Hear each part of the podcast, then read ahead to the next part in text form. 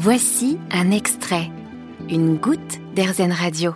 Nous nous sommes promenés dans la célèbre station de ski savoyarde des Ménuires, située dans la vallée de Belleville.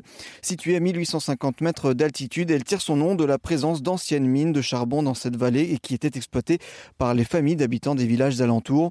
La station de ski telle qu'on la connaît a vu le jour dans les années 1950. C'est en 1967 qu'elle commence à fonctionner.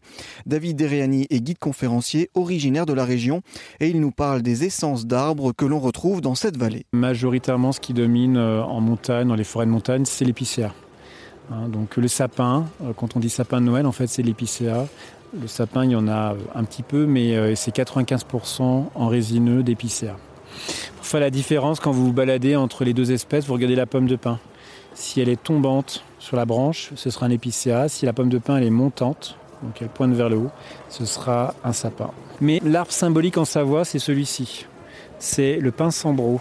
Ça, c'est le nom savant. Localement, les Savoyards appellent ça l'arole, A-R-O-L-E. C'est un arbre qui est protégé en Savoie, donc on n'a plus le droit de le couper dans les forêts, il euh, faut une autorisation.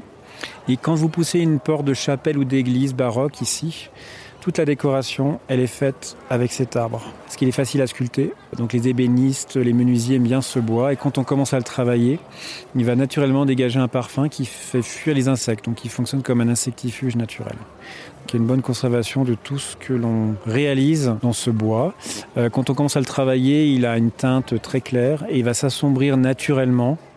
Il va se patiner naturellement, il n'y a pas besoin de mettre de vernis. Ça, c'est sa deuxième caractéristique.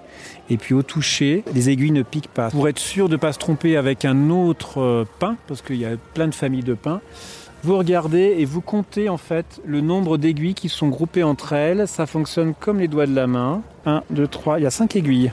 Vous voilà. Parce que Sambro, ça vient de cimbre pour indiquer le chiffre 5. La station fait partie du plus vaste domaine skiable du monde. 600 km de pistes, de quoi avoir suffisamment de choses à découvrir. Vous avez aimé ce podcast Erzen Vous allez adorer Erzen Radio en direct. Pour nous écouter, téléchargez l'appli Erzen ou rendez-vous sur erzen.fr.